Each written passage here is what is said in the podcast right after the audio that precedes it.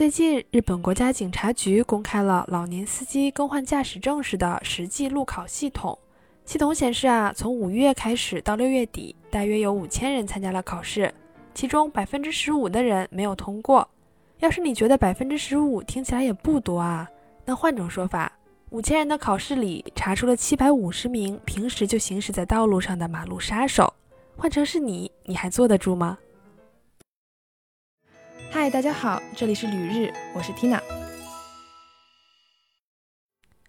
我是纠结要不要在日本学车的 Tina。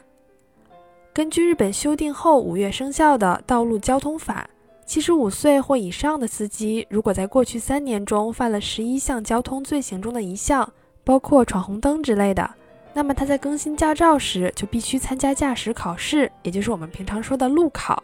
而这个考试在六个月的更新期内可以根据需要多次参加，但是如果没能通过的话，就会导致驾驶证到期，或者说被没收驾照了。虽然说这条法规也不能完美的规避高龄驾驶的危险，但是这已经是日本交通法迈向更加完备很重要的一步了。而督促日本做出改变的是近年发生的一例例惨痛的高龄驾驶交通事故，其中引起最广泛的社会关注的。就要说到一九年的一个惨剧了。从那开始，日本社会呼吁老年人自动放弃驾照，避免害人害己的呼声越来越高。当时是一九年上半年啊，我还没来日本的时候，在国内也是听说了这个消息。是在东京商业圈之一的池袋，一辆轿车在面对红灯时完全没有减速，直接撞飞了好几个正在通过人行横道的路人，随后又冲进路口，撞翻了一辆垃圾车。然后驶入对面车道，逆行与一辆卡车相撞后，才最终停了下来。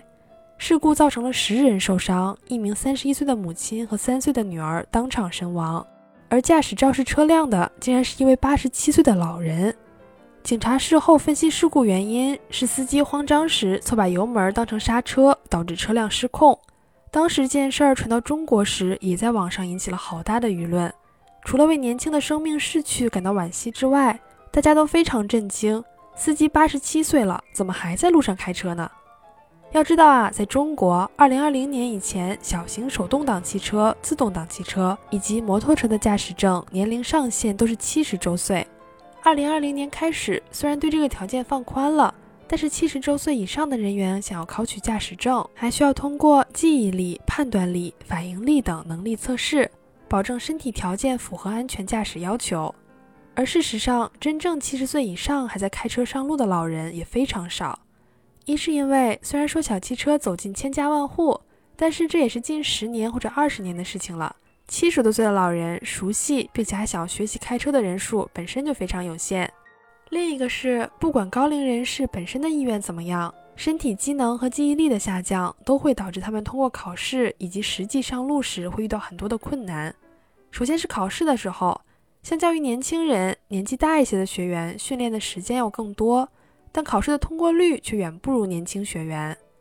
这对于驾驶教练来说也算一个磨练了。同样一件事儿，可能要教很多遍，时间成本高不说，而且一点儿也不敢发火。哪怕一直和颜悦色的大爷大娘，要是自己一直学不会，血压一上来晕倒在这儿，教练还得吓个半死。不过要我说啊，多些老年学员磨一磨教练们的脾气和心性也挺好的。即使是取得驾照了，相较于青年人，老年人仍然对于某些突发交通路况缺乏一定的应对和反应能力。另外，老年人的身体情况变化很快，即使顺利通过检查和测试，在危急时刻，他的应急处置能力仍然存在很大的问题，而且很容易出现精力不够、疲劳驾驶、突发不适等情况。而在一次次惨痛的事故之后，日本社会各方面开始呼吁老年人放弃驾照，避免害人害己。针对这一问题，日本政府以及交管部门已经采取了多种措施，奖励老年人注销驾照。有些地方政府对注销驾照的人员发放购物券、出租车优惠券之类的补偿，还有些地方银行会向其提供存款利率优惠。毕竟老年人也不会去购买什么理财产品了。一辈子攒下的钱都存在银行，指着这个利息活着。而另一方面啊，人们也呼吁国家和地方政府增加公共服务，解决老年人的后顾之忧。因为事实上啊，日本老年人驾车很大程度上也是迫不得已。有些人住在比较偏僻的地方，这个咱们可以理解成为，除了咱们熟知的东京圈、大阪圈以及个别的北海道啊、福冈之类的城市，剩下的地方都相当的村儿。去到最近的便利店，走路可能要半个小时；远离商店、医院，公共交通又不发达，老年人还腿脚不便，出行就更加不方便了。而近年来，日本老龄化问题越发严重，很多老年人独自居住，被迫也是习惯了开车跑来跑去。